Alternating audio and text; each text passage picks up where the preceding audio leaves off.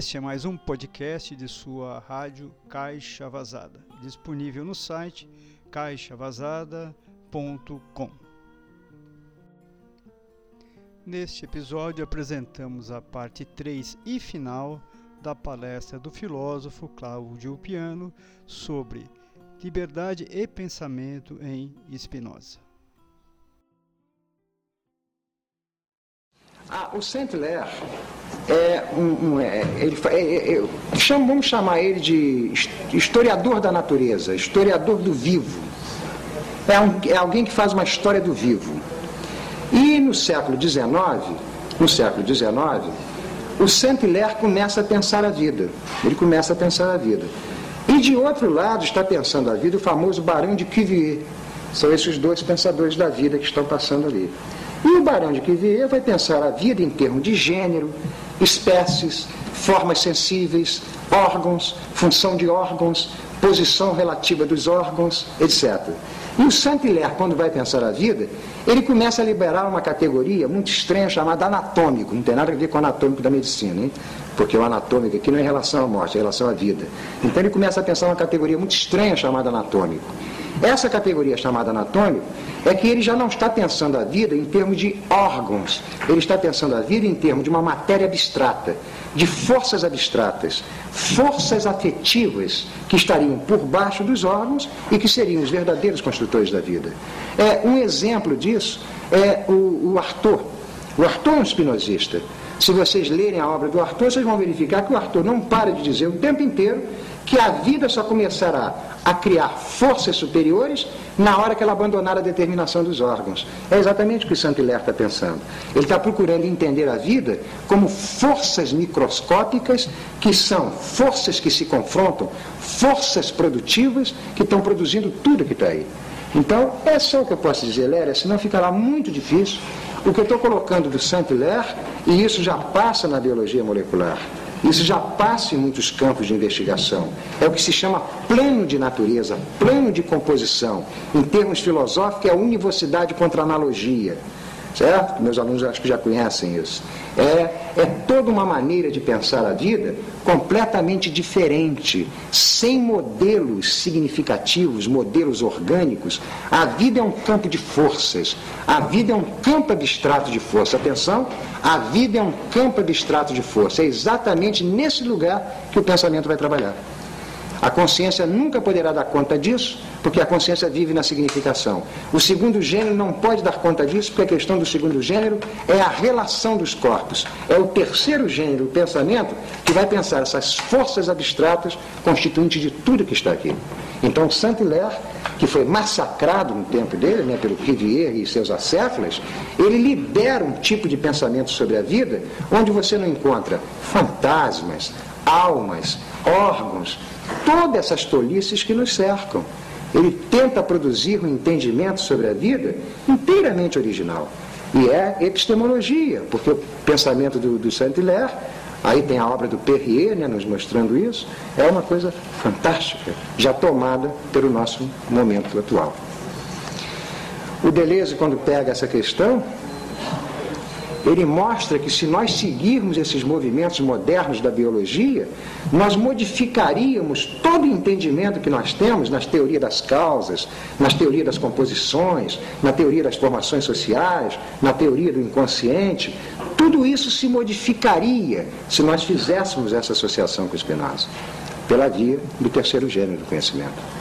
Então, o que é Spinoza em linguagem né, bem simples? O Spinoza é um pensador que pensa corpos. A questão deles são os corpos. O que são os corpos? Os corpos são aqueles que fazem encontros. Então a vida de cada um de nós se explica pelos encontros que nós fazemos. Encontros que trazem composição e aumento de forças e encontros que decompõem. Isso seria a nossa existência. Ou seja, para Spinoza, toda a questão da vida se explica por encontros afetivos. Encontros afetivos implicam em dizer que cada um de nós geraria para a sua própria vida os territórios afetivos. A nossa vida passaria pelos territórios que nós construiríamos. As vidas que não são capazes de produzir os territórios de expansão, elas necessariamente se castrarão e se edipianizarão. O Spinoza é, de um lado, um epistemólogo, mas sem dúvida nenhuma, um libertário. Né? Alguém que pensa a liberdade em alto nível. Porque nada para ele se conquistará nessa natureza se não houver liberdade. Ou seja, nada se conquistará se esse oceano, que é varrido pelos ventos contrários, não passar a produzir as suas próprias ondas. Pessoal, os filósofos não consciência do? Não, eu disse que não. Eu disse que não. Você pega, por exemplo, a fenomenologia do Husserl, você pega o pensamento marxista que não entenderá a consciência assim. Eu diria, por exemplo, o Bergson só entende a consciência do mesmo modo. Entenderia do mesmo modo. A consciência é um resultado, é um efeito. Porque o que ele está dizendo, isso me, isso me parece uma coisa muito clara já no nosso tempo. Né? Depois do Freud, né? até tem Léria trabalha nessas questões. Freud, Marx, é famoso, né? Depois de Freud, Marx, Nietzsche, é famoso né? na filosofia. Nós não podemos pensar a consciência como ela era pensada antes. Há outras forças dentro de nós. Identificar a consciência como, como a comandante das nossas vidas já é muito difícil no nosso tempo. Muito difícil. Ainda que passe isso, ainda passa. Mas é difícil. É difícil. Hoje, figuras muito novas, como inconsciente, desejos, é, conatos, etc., começam a aparecer. E você verificar que outras forças, além da consciência, passam na nossa vida. Consciência é diferente do conhecimento. Hein? Consciência é diferente do conhecimento. É. E daí? Não entendi bem o que você quis dizer. Consciência é diferente do conhecimento. Sim, mas não sei. Você é. Porque era marcas. Consciência seria marcas. Marcas, é. Mar- Marcas seria conhecimento. Não, em Spinoza, pelas marcas você não conhece nada. Pelas marcas você conhece, as marcas. Não conhece nada. A função do conhecimento é conhecer a natureza. Conhecer é conhecer a natureza. E a consciência só conhece marcas. É isso que está dizendo. A consciência é vítima das marcas. Ela não pode ultrapassar marcas e entender a natureza. Por isso, o homem da consciência, quando, ela- quando ele pensar a natureza, não tenha dúvida que a natureza dele é cheia de mito, fantasmas, deuses, terrores, etc. Não tem como vir de outra forma. Nem não tem outro jeito, ele está todo marcado. Aí você pode pensar a, na- a função dos mitos, você pode pensar o que, que corre exatamente na história. Vou dar uma explicação para você. Há um texto daquele menino Michel Tournier, eu não sei bem o título do livro, acho que é Lágrimas de Ouro, uma coisa assim. O Michel Tournier conta uma história que talvez clareie isso que eu estou dizendo. Ele conta a história de um determinado povo, que esse povo acreditava que quando o vento do norte soprava, esse vento do norte trazia com ele a morte, trazia a morte com ele. Então Michel Tournier explica que esse vento do, do norte é uma velha marca desse povo das invasões nômades. Não sei se ficou claro. São as marcas. Sobretudo as marcas infantis, é a coisa mais fácil de se entender. Você entender que para você pro- produzir uma subjetividade enfraquecida é não fazer daquela criança uma força ativa. Ela só traz para a vida os seus fantasmas. Por que, que ela traz para a vida os seus fantasmas? Porque ela não entende a natureza. Você pergunta a uma criança, a um, a um sujeito, a um homem, a um ser que é governado pela marca, pergunta a ele o que é o amor. Pergunta a ele o que são os furacões. Pergunta a ele o que, o que é essa natureza e ele vai te dar respostas significativas. Necessariamente. Porque a marca constitui toda a vida dele. Ele não é capaz de suportar, de entender o que se passa na natureza. Isso é muito bonito, porque há um momento na vida de Spinoza, Spinoza, Amsterdã, centro do, do capitalismo, conforme diz o Brodel, na economia mundo, ali naquela loucura que está se passando. O Spinoza, num momento da vida dele, depois que ele publicou a obra dele, chegou um homem e deu uma facada nele. A facada pegou no paletó e rasgou. Aí o Spinoza nunca mais tirou aquele paletó para mostrar o que, que um homem das marcas faz com um homem da natureza. Não suporta, não tolera. Porque não entende. Não entende, não pode tolerar. É impossível para ele entender aquilo. Entender que a natureza são forças, forças, e que a consciência é resultado disso. Não sei se foi clara a resposta. Hein? Interpretação? A minha interpretação Interpretação de quê? de consciência. Ah, sim, tem várias por aí. É, tem várias. Tem a consciência intencional. Tem várias.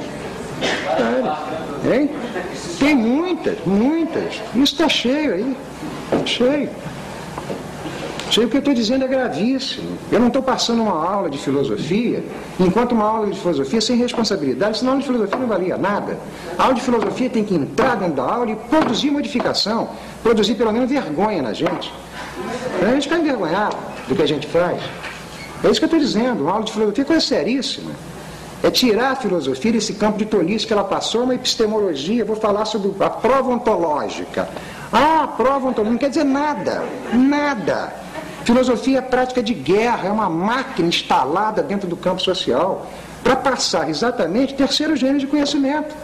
Se não passar, é como diz o Nietzsche, pelo menos resta uma tristeza em todos nós, que não somos capazes de pensar abala, produz uma diferença. Isso é filosofia. Certo? Então, quando eu falo sobre a consciência, é exatamente isso que eu estou dizendo. O perigo imenso de nós sermos governados pela consciência é porque nós temos uma pedagogia que nos constitui como consciência. Por quê? Porque a pedagogia do Ocidente, a pedagogia do capital, das forças do capital, ela se preocupa em nos, nos produzir como seres fortes no campo econômico, mas sem nenhuma força no campo político. Você procura qualquer tipo de família que vocês encontrarem, toda a questão da família é produzir uma criança sadia e forte no campo econômico, para obter sucesso, mas que aquela criança não tenha força no campo político. Ou seja, o que, que eu estou dizendo? Se naquela família passa uma literatura, passa uma literatura sem força. Se passa uma filosofia, passa uma filosofia sem força. Porque é a questão do nosso campo social, produzir consciências. Não se preocupe se a consciência é boa ou má ela tem que ser desqualificada. Porque questão de bom ou mal, é ela que inventa.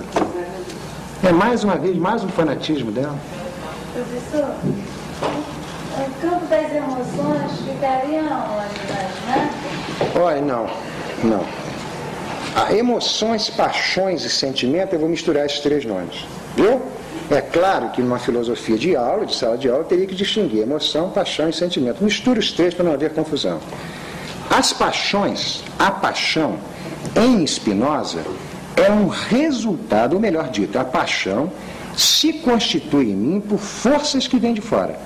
Ou seja, Spinoza fala num corpo ativo e num corpo passivo. O corpo passivo é aquele que se constitui por forças que vêm de fora. Certo? Então, eu tenho um corpo apaixonado, porque forças que vêm de fora constituem meu corpo. Não são as marcas, são as forças. Produzem paixões no meu corpo. Essas paixões dependem das forças que vêm de fora. Por isso, todos os corpos, todos nós, oscilamos nas nossas paixões. Ora com raiva, ora com ódio, ora com cólera, ora com amor. Nós não, passamos, não paramos de fazer oscilações. Fazemos oscilações o tempo inteiro. As nossas paixões nos tornam sujeitos oscilantes. E o Spinoza tem aqui um dito muito engraçado. Ele diz que o profeta, atenção, o profeta é um homem das marcas e um homem das paixões.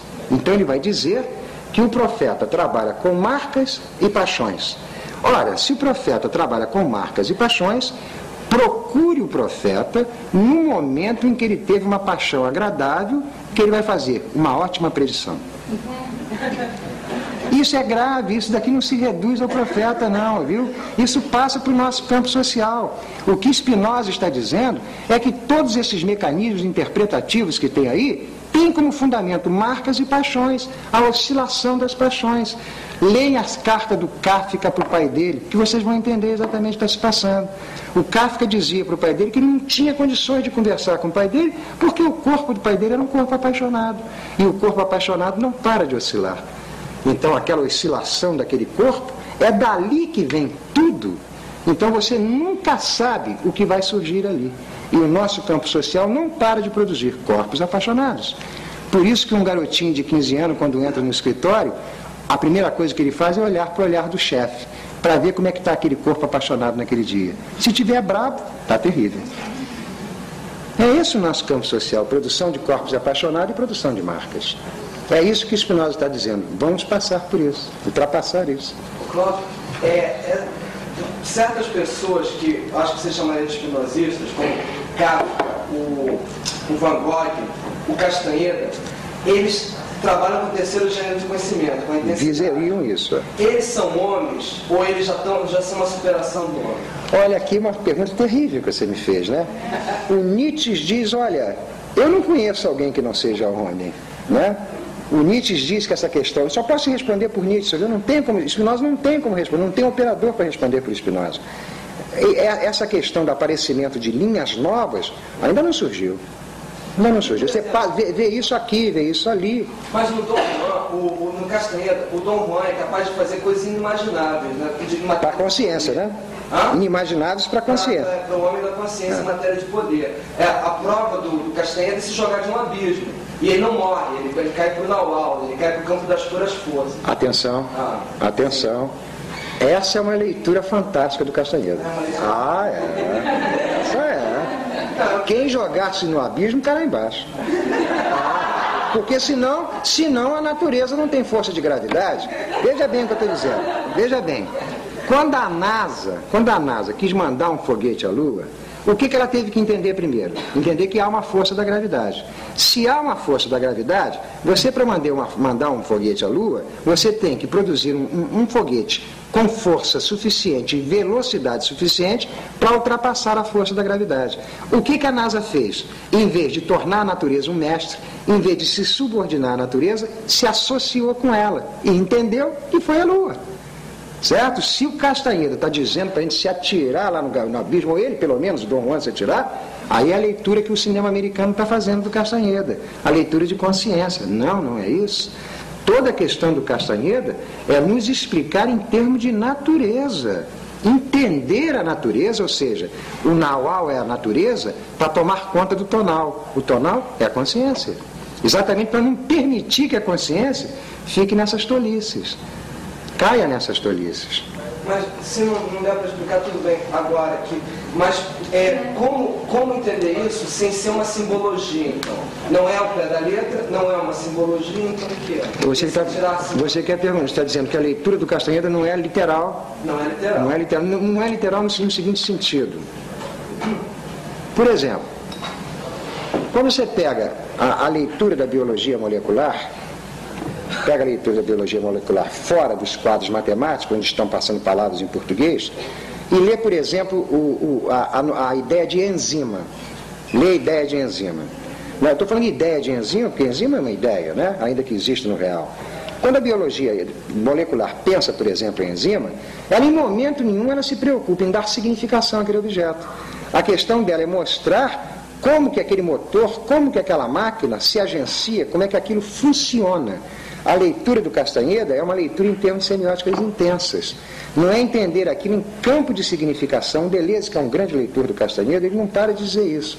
Quando você lê o Castanheira, não, não se preocupe em interpretar, em querer buscar significados ocultos ou mesmo significados literais, porque o mundo do Castanheira é uma semiótica da intensidade, é entender a vida como uma intensidade, como agenciamentos contínuos com a natureza, agenciamentos esses que só podem ser fortalecidos através do pensamento.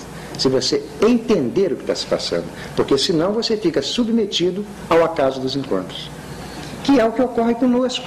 Nós, os homens da consciência, somos inteiramente submetidos ao caso dos encontros. A vida se torna para nós insuportáveis porque nós nunca sabemos as forças que vêm de fora para nos tolher. A obra do Castanheira seria esse investimento de Deleuze, pelo menos ele vai trabalhar aquele texto dele, tem até uma tradução diferenciada em português, eu não me esqueci agora, é o Poder não sei o quê, que é um dos textos principais onde o Dom Juan está trabalhando no Naual, no restaurante com o Castanheira. Os leitores aí devem saber qual é o texto que eu estou falando. Hein? Como? É esse aí, que tem, um, que tem um título em inglês diferente, exatamente. Onde ele vai tentar fazer essa leitura. E aí eu acredito que, em termos vitais, o Dom Juan é um espinosista.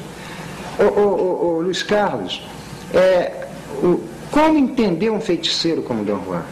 Tem duas linhas para se entender um feiticeiro. Você entende no campo do significado você lembra o campo do fantástico, do fanático, da tolice da consciência, ou pensa o feiticeiro Olha que coisa louca. Pensa o feiticeiro como epistêmico.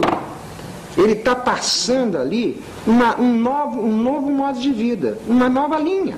Uma nova linha. É difícil essa leitura, realmente. Né? Como você colocou muito bem, né? Ou vamos para o literal, qual a interpretação anagógica, qual? Seria essa, uma semiótica das intensidades.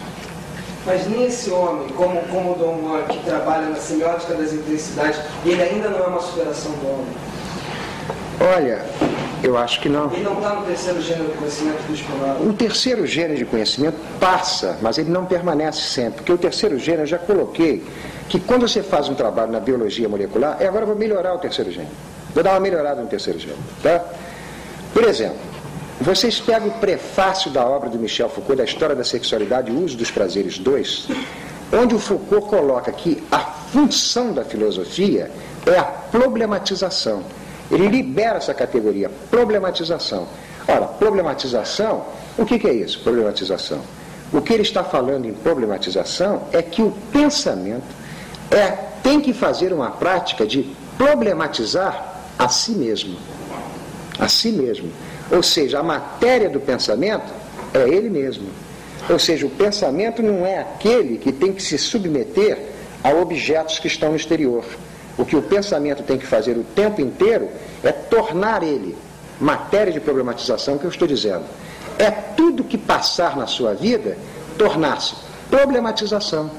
Ou seja, tudo é matéria de pensamento. Não importa o que, a música, a arte, o amor, a ternura, seja lá o que for, você problematiza. Você começa a produzir novos tipos de relação. Vou dar um exemplo que meus alunos já conhecem é, um, um, um, fato, numa leitura que se faz é, de povos do norte da França, numa determinada época da história, um acontecimento muito bonito, um acontecimento que deveria inclusive ser trabalhado, que determinadas mulheres que vivem, como a, como a maioria delas, nos matrimônios, né, que são casadas, sempre o casamento por acordos familiares, essas mulheres deliberaram valorizar as suas vidas afetivas. E ao querer valorizar as vidas afetivas delas, elas acharam e não tiveram dúvidas que a única maneira de passar o afeto no amor para a mulher era a prática do adultério. Então elas começaram a fazer prática do adultério não como prática de consciência transgressora. Elas não estavam transgredindo as leis do casamento. Elas estavam produzindo uma linha de vida adultério como linha de vida, porque era o único lugar em que poderia passar o campo afetivo. Não sei se entenderam isso daqui. Isso seria uma prática de terceiro gênero, porque você levou o matrimônio para o campo do pensamento. Porque se o matrimônio era, é, é, é, alguma coisa regido por leis, é um jogo de famílias, o matrimônio era o lugar das mortes e dos fantasmas para as mulheres. Então elas passavam essas linhas enlouquecidas de produzir o adultério como fortalecimento da vida. Veja que risco elas tomaram ao se tornarem filósofas. Que risco terrível. Porque é exatamente isso que é a filosofia. Ou a filosofia é o risco superior da vida, ou não vale nada, não serve para nada. Vamos continuar com as ciências. Essa questão do adultério é a mesma de Labelle Lejour, do Noel? No Labelle Lejour? Parece, se aproxima, né? Se aproxima, se aproxima. Não estou muito lembrado do Labelle, do Belle Lejour, mas sim. Catherine Deneuve, né? Sim, sim. O, o que eu estou passando do adultério é uma questão que o Spinoza está nos colocando em termos da lei em termos da lei. Porque quando nós pegamos um, um morfema, né, uma palavra, lei, lei, essa palavra vem penetrada de significações, certo? Então a palavra lei, ela é toda penetrada de significações religiosas. Moisés, etc., cheio de significações religiosas. Então Spinoza vai fazer alguma coisa muito parecida, não sei se vocês chegaram a ler, a Antígona, né, a tragédia Antígona, onde aparece uma, um debate entre Antígona e Creonte sobre nomos, lei. Né, a Creonte falando sobre lei, Antígona falando sobre lei, mas cada um passando uma noção completamente diferente. O que Spinoza está dizendo é que há duas leis. Há uma lei da consciência, uma lei dos signos, a lei fan fantástica, a lei fanática, E há uma lei da natureza. A lei da natureza é a lei dos afetos. Ou seja, aquele que vive em termos de natureza, a grande questão dele é fazer composições para aumentar a sua força. Então há essa diferença de lei. Né? Você, quando pensa Spinoza, fica muito surpreendido, porque ele está pensando, ele está mostrando duas linhas na vida. Uma linha em que você é comandado pelas leis autoritárias, as leis que geram obediência, as leis do poder político e a lei da própria natureza. A primeira você transgride, a segunda é férrea. A segunda ou você entende ou você não ultrapassa, entendeu? É, é, é, o caso que eu citei da NASA. Ou você entende as forças da gravidade, ou não tem foguete na Lua. Ou você entende a natureza da vida, ou você vai continuar a sua vida inteira passando seus fantasminhas e produzindo opressões. Então Spinoza, ele leva a, ao extremo a luta pela liberdade. E é possivelmente por aí que eu me articulo com ele, eu levo isso muito a sério. Nada me bota mais indignado que qualquer prática opressiva. Sobretudo a prática da consciência. Né? Me irrita. Me irrita não em termos de lei da consciência, mas em termos de lei da natureza. Para mim, a vida tem que se constituir pelos grandes afetos, pelas grandes composições. Por isso eu sou apaixonado, apaixonado em termos riuminianos, não espinosistas, né? apaixonado para fazer agenciamentos com Binder, agenciamentos com Nietzsche, com Spinoza, com muitos dos meus alunos, com muitos dos meus amigos, porque estou vendo passar ali coisas muito bonitas. E o Clastres? Clastres? Fantástico, fantástico. Pensador excepcional, pensador excepcional, que morre, né, que morreu num momento que provavelmente ele ia explodir, ia explodir, porque ele começava a ultrapassar todas as teorias antropológicas da troca, da reciprocidade, da dívida infinita, ele começava a entrar numa linha fantástica de pensamento. Né? E ainda assim nós conhecemos a arqueologia da violência, a sociedade contra o Estado, né? textos lindíssimos, né? fantásticos, que mostram né? uma maneira de pensar a vida, mas que evidentemente o, a subjetividade humana não suporta. Quando Clastes diz, por exemplo, que a guerra no primitivo tem um objetivo. Qual é? Produzir o quê? Liberdade. Né? São coisas que nós humanos não vamos compreender. Nós humanos solicitamos a paz, né? sem, por exemplo, entender que a paz é uma invenção do Estado. Nós não entendemos o que, que são os movimentos da história. Você só começa a entender esses movimentos da história se você faz esses investimentos fortes é, ligando Pierre Classe ao cinema, Kurosawa, né? liga Pierre Classe ao Kurosawa. Kurosawa é muito parecido com Pierre Classe. Ele entendeu muito bem o problema do campo social, entendeu muito bem o que é o problema da guerra, por exemplo, que é o centro da obra do Pierre Classe. Ele entendeu, o Kurosawa diz que ele foi fazer cinema porque ele foi de uma certa maneira espinosista. Ele verificou que no Japão numa época da história do Japão, houve um encontro terrível. O Estado se encontrou com os camponeses japoneses. E na hora que esse encontro se dá, ele descobre que os japoneses diminuíram 20 centímetros. Não sei se vocês entenderam. O Estado, quando chega, é barra pesadíssima. Diminuíram 20 centímetros. Por quê? Porque houve um mau encontro. É exatamente isso que Spinoza está dizendo. Nós temos que entender a natureza para produzir os encontros que vão fortificar as nossas vidas. O encontro com o Estado levou a isso. Aqui nós não, não, provavelmente não diminuímos 20 centímetros em termos quantitativos de extensão, mas de, de, diminuímos 20 centímetros em termos de intensidade. Né? Não há nada mais que se queira no campo social em que nós vivemos do que fazer baixas de intensidade, diminuir a produção da vida, a potência da vida. Exemplo clássico brasileiro, exemplo clássico a nossa universidade. A nossa universidade não é uma universidade para produzir pensamento. A única coisa que se produz na universidade é obediência. Se ensina o estudante a obedecer.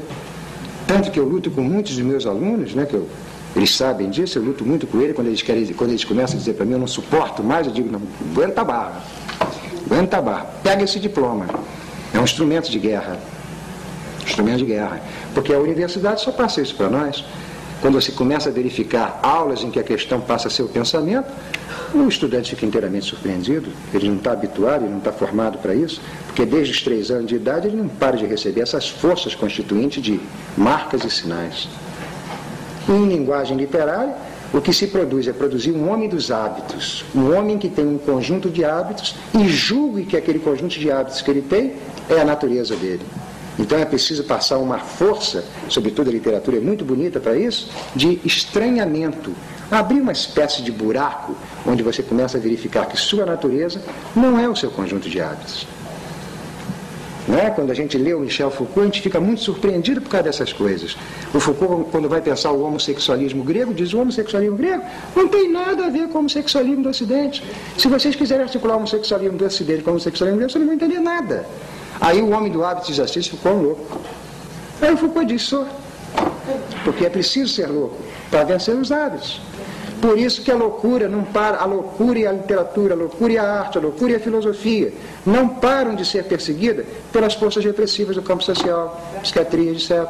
Porque é exatamente isso, para produzir esse mundo novo, é preciso correr um risco muito grande. Correr um risco de pensamento. Ir, ir aqui é de uma beleza incrível. Ir, isso é o pensamento, não naquilo que é real, e não naquilo que é possível. A questão do pensamento é produzir o impossível. Produzir o impossível, produzir o impensável. É exatamente o que Nietzsche fez. É exatamente o que Spinoza fez. E além de todos os limites que nos foram dados por Kant para o pensamento. Não é transgredir, é muito mais do que transgredir, é produzir exatamente o novo, produzir a impossibilidade.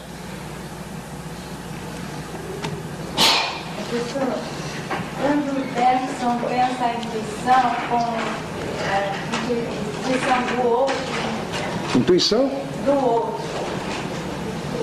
Captação do outro. Está falando outro. Outro. Ele seria, nesse caso, um mensageiro? Forma nenhuma. Não é questão assim que você está colocando.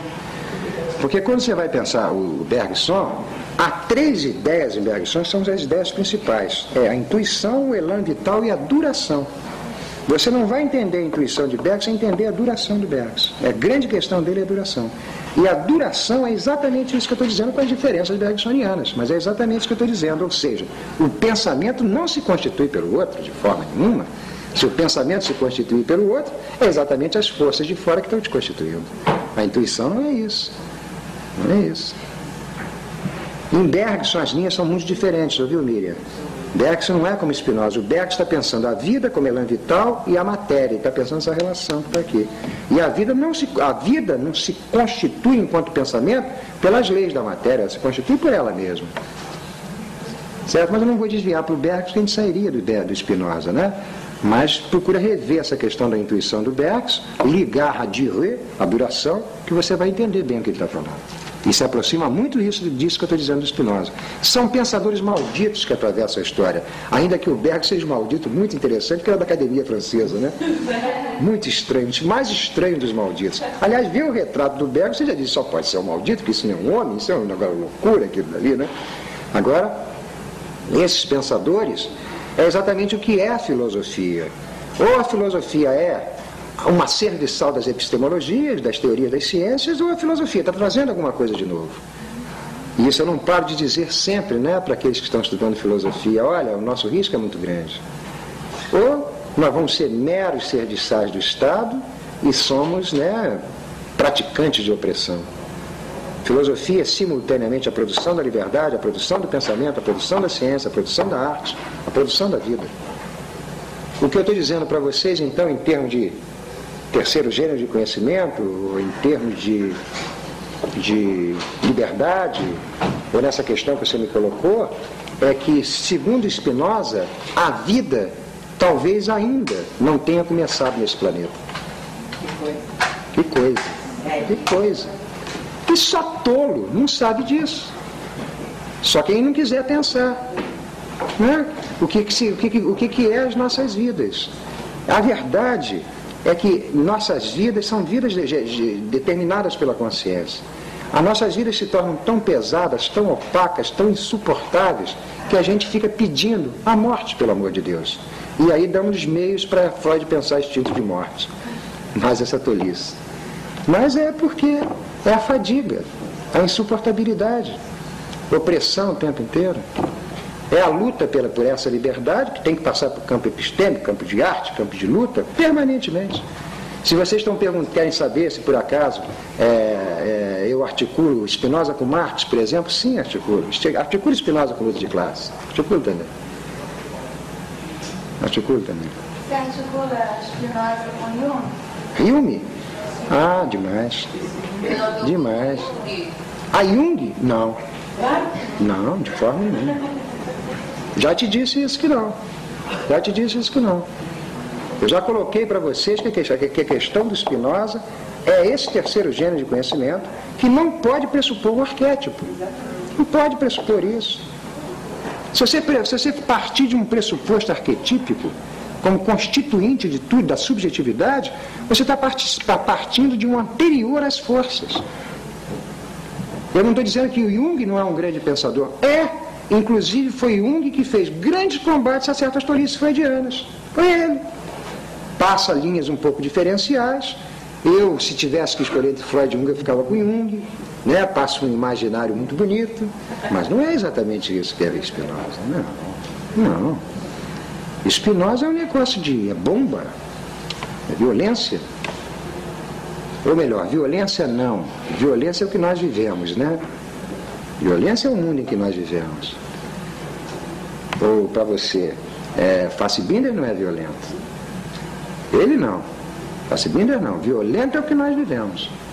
Violento é a tolice que nós vivemos.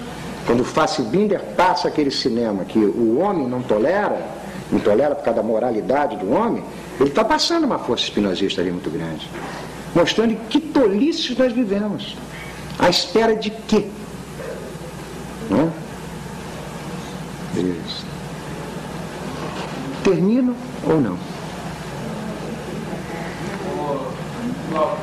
as leis da natureza são imutáveis. Né? Olha, a palavra imutável é equivocada. Equivocada. Por quê? Porque o que Spinoza chama de lei da natureza são encontros de corpos. Não há uma lei, há encontros. Determinados corpos se encontram e aquele encontro é regido por leis férreas e necessárias. Ou seja, a lei é um efeito de encontro de corpos. Não há lei primeiro, depois encontro de corpos. Porque aí você está esperando um Deus que fez a lei para ver encontro de corpos. Não, os encontros de corpos geram as leis. Por exemplo, quando a NASA se encontrou com a gravidade, quando a força do corpo da NASA se encontrou com a força da gravidade, gerou as espaçonaves que vão lá em cima. Por isso que não seria possível existir o impossível. O impossível, o que, o que eu estou chamando de impossível, é, é, é uma coisa muito simples. Há um texto do Gabriel Tarde, acho que eu já narrei isso para vocês, um texto do Gabriel Tarde, que Gabriel Tarde é outro espinosista, né? O Gabriel Tarde diz, por exemplo, que os gregos poderiam ter inventado a bússola, porque na Grécia tinha todos os elementos para se produzir uma bússola. Eles não inventaram, não descobriram a América. Certo? O impossível é não ter sido inventado. É isso que eu estou dizendo. Não sei se vocês entenderam. Isso é uma isso é o que se chama argumento dominador dos megáricos. Eu acho que eu já passei isso em aula. É, é, só é impossível o que não foi inventado. Porque a teoria da, a teoria da invenção se, se opõe à teoria da descoberta. Descoberta é um desvelamento, você descobre o que está escondido. A ciência faz isso. A invenção é uma produção. Ou seja, se algo não foi descoberto hoje, vai ser descoberto amanhã. Se algo não foi inventado hoje, não vai ser nunca. Porque hoje é que os elementos estavam reunidos para serem conjugados. A invenção é uma potência, um poder da vida. Então há uma diferença entre né, a noção de lei que você colocou. A lei não é uma, uma, uma, uma escrita, não é uma escrita prévia à relação dos corpos, embora nós pensemos assim a partir da invenção do Estado. Não é? Mas a escrita não inventa a lei, a escrita é um mero efeito, são meras marcas. O que tem são relações de, for de forças na natureza. Então toda a natureza se explica por essas relações de forças. Não adianta você querer ultrapassar isso. Exemplo, a entropia, segundo o princípio da termodinâmica, é uma realidade da física. Está aí. Está aí a entropia, né, que caminha né, para o fim calorífico, né? E a vida é o quê? É nega entropia. A vida é exatamente a negação de entropia. A vida para se dar esse planeta, o que, que a vida teve que entender primeiro? A entropia. Porque isso é intransgredível, a natureza não é transgredível. Transgride-se as leis dos homens ou do social. Na natureza, não. Você pode colocar isso em geral. Esse geral, você pode dizer que neste momento, neste lugar, você tem um sistema que permite isso. Mas, na verdade, você Sim. tem totalidade do universo, a entropia. Sim, isso daí é mais ou menos a teoria dos mundos possíveis do Leibniz, que se aproxima do que Spinoza está dizendo. Certo, em outro tipo de mundo, outros, outros acontecimentos, outras relações de corpo, né, outras questões. É, se você tomar totalidade. O Spinoza não pensa totalidade. Ele não tem um universo fechado. Ele não tendo essa totalidade, não tendo esse universo fechado, ou a noção de totalidade de Spinoza é um pouco diferente, é melhor dizer assim, é, é, a, o mundo que ele pensa é completamente diferente. É um universo aberto, a maneira de obra aberta de Humberto Eco. É isso mesmo. Se, se, se, se você pode jogar uma teoria das artes para a física, usa Humberto Eco. É uma teoria de obra aberta. É uma natureza que não para de se construir. Ela nunca tá, teve pronta, está pronta ou estará pronta. Nunca. A natureza é sempre efetuação. Porque a nossa tendência né, é acompanhar aristotelicamente, ou as tradições aristotélicas, é pensar que a natureza se encaminha para um fim vai se realizar num fim. Ou uma maneira platônica, ela nas origens era perfeita e se degrada. Ela não teve origem e ela não tem fim. Ela é autoprodução eterna. Nunca vai se consumar. Ou seja, é processo, é devenires. Deus e terceiro, sim, claro, claro. A questão do Spinoza, o Spinoza, quando fala em religião, ou quando ele fala em amor, ele fala no amor do primeiro gênero, no amor do segundo, no amor do terceiro. Fala numa religião do primeiro, do segundo e do terceiro. Por exemplo, a religião do primeiro é a religião do terror, a religião da obediência. Adão. Adão. Pecador. Isso é a religião do primeiro. Ou seja, uma religião do terceiro, uma episteme do terceiro gênero, é a partir de Deus. Mas não é o Deus do primeiro gênero, logo não é o Deus da teologia tradicional. Não é o Deus da teologia tradicional.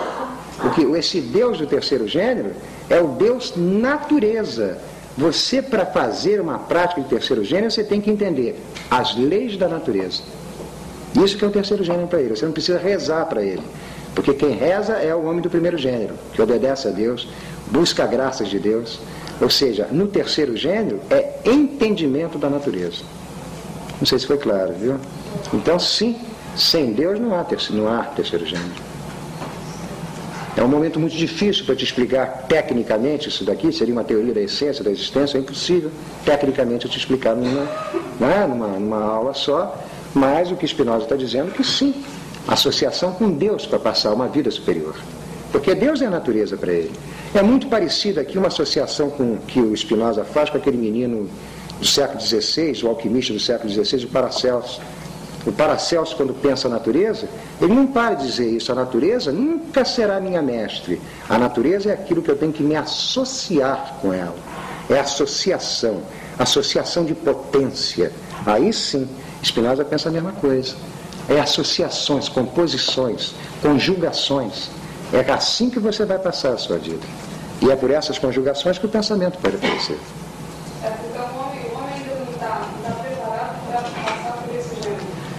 O Spinoza não diz isso não, viu? Não. Isso é questão já de, de, de alguém mais barra pesada que é o Nietzsche, né? O Spinoza diz que, que, que esse terceiro gênero, que ele chama de estado de beatitude, estado de alegria perfeita, porque há uma alegria de primeiro, uma alegria de segundo, uma alegria de terceiro. Ele diz que há uma alegria de terceiro gênero, que é a beatitude, que é a associação com Deus. Ele entrou.